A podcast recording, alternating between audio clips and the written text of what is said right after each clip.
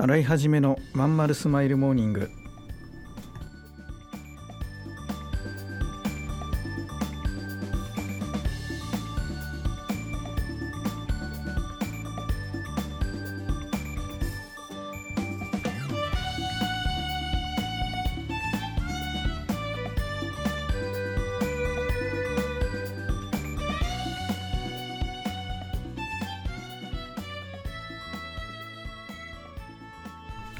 おはようございます。洗いはじめです。洗いはじめのまんまるスマイルモーニング。2022年11月22日火曜日。皆さんいかがお過ごしでしょうか？この番組は毎週火曜日朝8時私洗いはじめがラジオをお聴きいただいているあなたに1週間頑張るための笑顔やモチベーションをお届けするそんな番組でございます。はいそういうわけで20221122なんですね。いい夫婦の日ってやつですかね。うん。なんかバカバカしいけど毎年こういう〇〇の日ってありますよね。でこれはあの自分で決められるんですよね記念日って自分で作れるんですよ。で登録して、えー、でそれを宣伝してなんかこう物を売ったりとかキャンペーンやったりみたいなねこういうのはもう伝統的なビジネスですね。はいまああのいろいろねあのこういう何て言うんだろうな新しいビジネスみたいなものっていうのはねあの私はすぐ手を出していつも騙されちゃうんですけど今回もね YouTube で見かけたね美味しい地域のね、えー、有名店が始めたという通販のなんか、まあ、案件の動画見てねそれを芸能人の人が「うわすっごいしい何これ」とか言って食べてる。でもすぐ買っちゃったわけですよ。で届いてさ結構高いやつで届いてねまあお酒のつまみにいいかなと思って買ってしたら実際食べてみたらめちゃくちゃ美味しいわけ。で体にも良さそうでねあのいわゆるほらフライとかそういうの食べてるより全然その和食のねであれなんででうわ美味しいなと思って食べててで結構な量買ったんですよ。で毎日少しずつ食べてたわけですね。でこの間フラッとねほんとフラッとスーパー行ったら売ってやった。しかも俺が買ったのと全く同じ種類のやつもバッチリ売っててしかもねちょっと安いんだ。なんでか分かんないけど。もう本当にびっくりしちゃったのとがっかりしたのといやだったら案件なんかでやんなくてもそんな通販の宣伝しなくてもスーパーで売ってんだもんねって思っちゃった。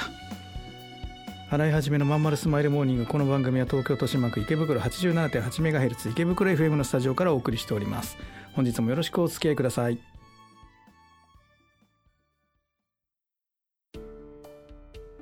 ん友達の家行ってくるあら行ってらっしゃい。いつ頃迎えに行こうかしら。迎えって勘弁してよ。私もう中学生だよ。あと夕飯いらないから。あら。そう。娘を見てなんだか寂しい気持ちになった。私が必要とされなくなる日も遠くないのかもしれないと。役目を終えた私は何をするべきなんだろう。そんな時かつて眠らせていた気持ちが蘇ってきた。そうだ。私やりたいことがあったんだ。企業ワンエイトはやりたいことをやりたいと望むあなたを徹底サポートするコミュニティサロンです。皆様へ起業に関する知識やノウハウを伝え最小限の時間と投資で自力で稼ぐ力を身につけていただくことをお約束します。自分の好きなことで楽しみながらビジネスを立ち上げてみませんか？企業ワンエイトで検索。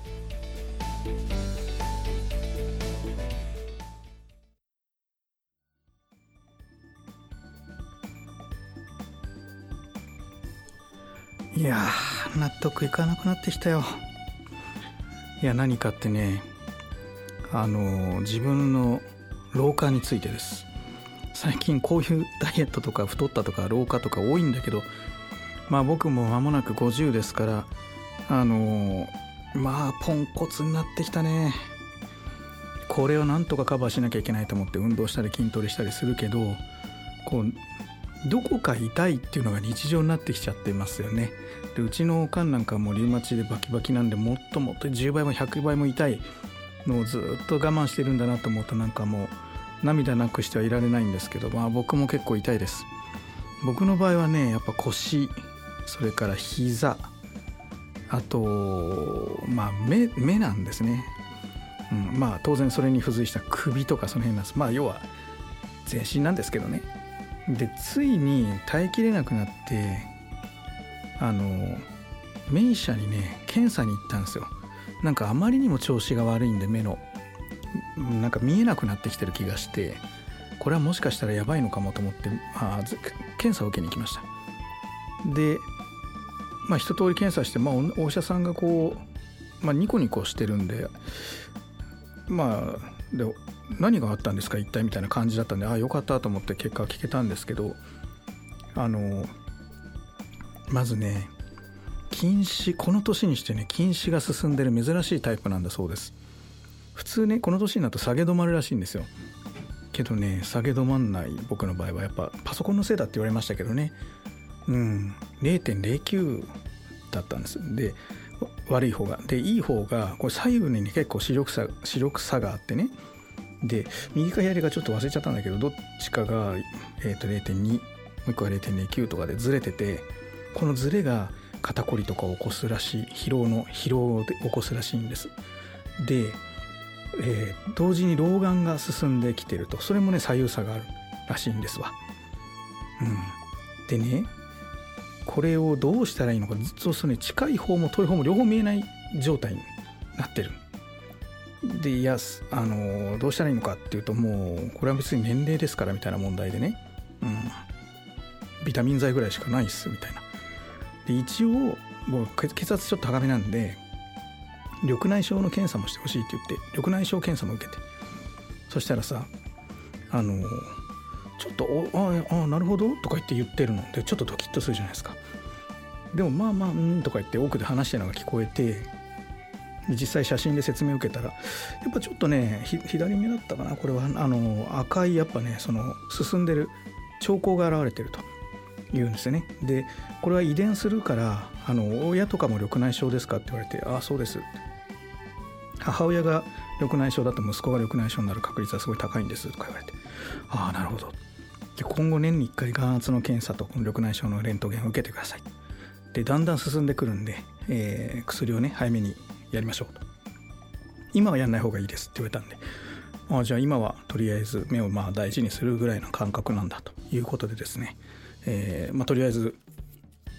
何もなく終わりました。だけどやっぱいざねこう目ってさやっぱ一番一番じゃないけどまあ一番かっていうぐらい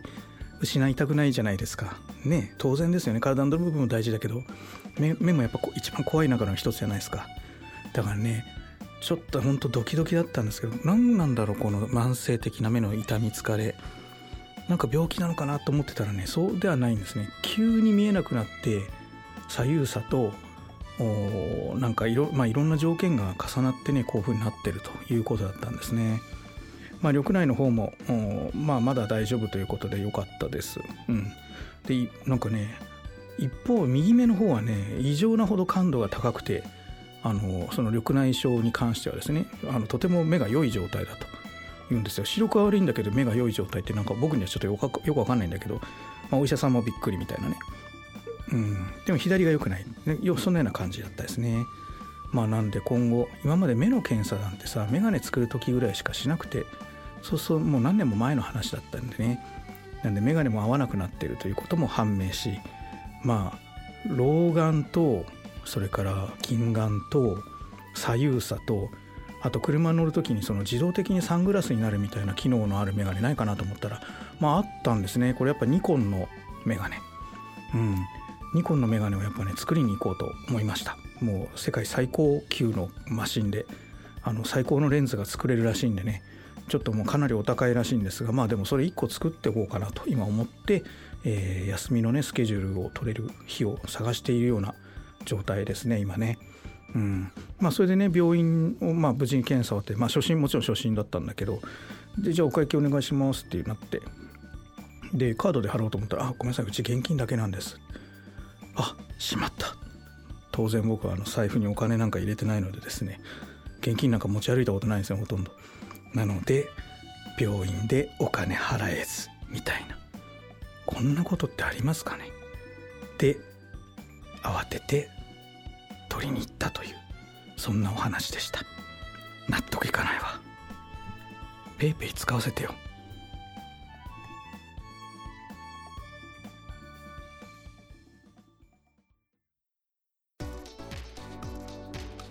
うん君の企画だけどさなんつうかさ熱意がないのよ。こうしときゃ満足してもらえるだろってのが透けてるんだわ。ある意味一番ダメだよね。申し訳ございません終電車の窓に映る親父になった自分を見た。このままでも大丈夫なはず。だけどこの先俺はただ年を重ねていく。そんな気がした。俺はその人生を振り返り何に涙を流すんだろうか。変えるなら今なのかもしれない。企業ワンエイトは起業したいと考えている会社員を徹底サポートするコミュニティサロンです。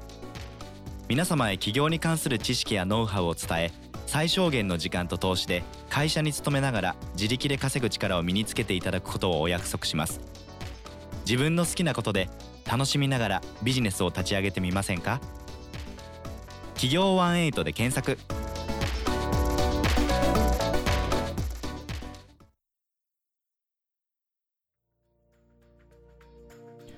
はいそういうわけでエンディングでございます。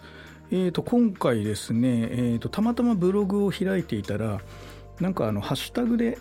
うんとなんかね面白そうなテーマが上がっててそれいろいろ読んでて面白いなと思ったんですけどね、えー好きな戦国武将誰みたいなテーマね、えーそれ見てたんでねふーんとか思思いながら考えてたんですよ。でこの間ね僕あの、まあ、ある場所で講演会みたいのやってちょっとね坂本龍馬について話したんですよね。まあほんの数分ですけど。あのそのパートはね。で、まあ、僕はなんだかんだ言って戦国武将好きででまあそのなんでかっていうとまあこれもまああのあるあるかもしれないですけど昔本当大昔ね「信長の野望」っていうゲームが出た当時あのすごくそれが好きでハマったことがあったんです。うん、であ最近の信長の野望ってなんかねちょっとね面白くないのよ。凝りすぎちゃってて、うん、なんかもっとシンプルなねボードゲーム的なまあ当然あのオンラインゲームオンラインじゃなくなんていうのパソコンのゲームなんだけどもっとシンプルな信長の野望が好きだったのね。そうそれでまあまあ今のこの課金型みたいなのなんてなんとなく抵抗があってやってないんだけど、えー信長の野望の影響でいろんな戦国武将のことが好きになってなんかほらあの漫画日本なんとか物語みたいなそういういろんなその武将の漫画とか小説とか読むようになって、えーいろいろこうあの好きなんですけどまあ一番好きなのは当然あの戦国時代のね、えーお話なんですよね。で、えー僕はあのやっぱりあの織田信長がやっぱり好きでですねこの間あの木村拓哉さんがねあんななんだっけどっかでパレードやったとかああいうのも面白そうだなと思って見てたんですけど、うん、やっぱね織田信長ダントツな人気なんじゃないかと思うんですが、えー皆さんどうですかね？徳川家康っていう人も多いし豊臣秀吉っていう人も多いしもうちょっと後のねその新選組の時代のそういうのを言う人も多いしあと伊達政宗とかあの大河ドラマに、ね、なったようなああいうかっこいいイメージの武将ってやっぱ人気あるんだけどやっぱり織田信長だよなと思っていて、えーでもよく考えてみたら、えー、と恐怖と殺人で世の中を支配したとんでもない暴君なんですよね。今の時代でいうキム〇〇さんみたいな感じなのね。でそれを好きだっていうの自分どうなのとかちょっと思いながらもでもまあうーんねその時代においては宿命だったのかもなと思って受け入れちゃってんだけど現代にあれが起こったら恐ろしいよね。うん。まあ、で実際なんで信長が好きだったのかなってやっぱ思うとねえーとまあ、その暴君だったり恐怖支配みたいなのはちょっと別よあれはちょっと自分でもしんどそうだなと思うわけですけど、えーやっぱりねこう前を前を目指していく上を上を目指していくみたいなああいロマンみたいなのはやっぱり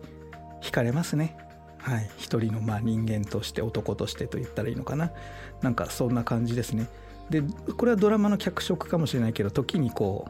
う優しいところがあったりねえー裏切られて悲しむようなところがあったりみたいなまあそんなようなこれはまあ完全ドラマの脚色だからね分かんないけどねそんなようなイメージ持ってますね。えーまあ大したお話じゃないですけど僕はそんなようなことで今度いつか小説書く時もビジネスと織田信長みたいなね関連づけたなんかことできるといいかなと思ってますね。はいはい、えーそれでは今日も聞いてくださいましてありがとうございました。またね。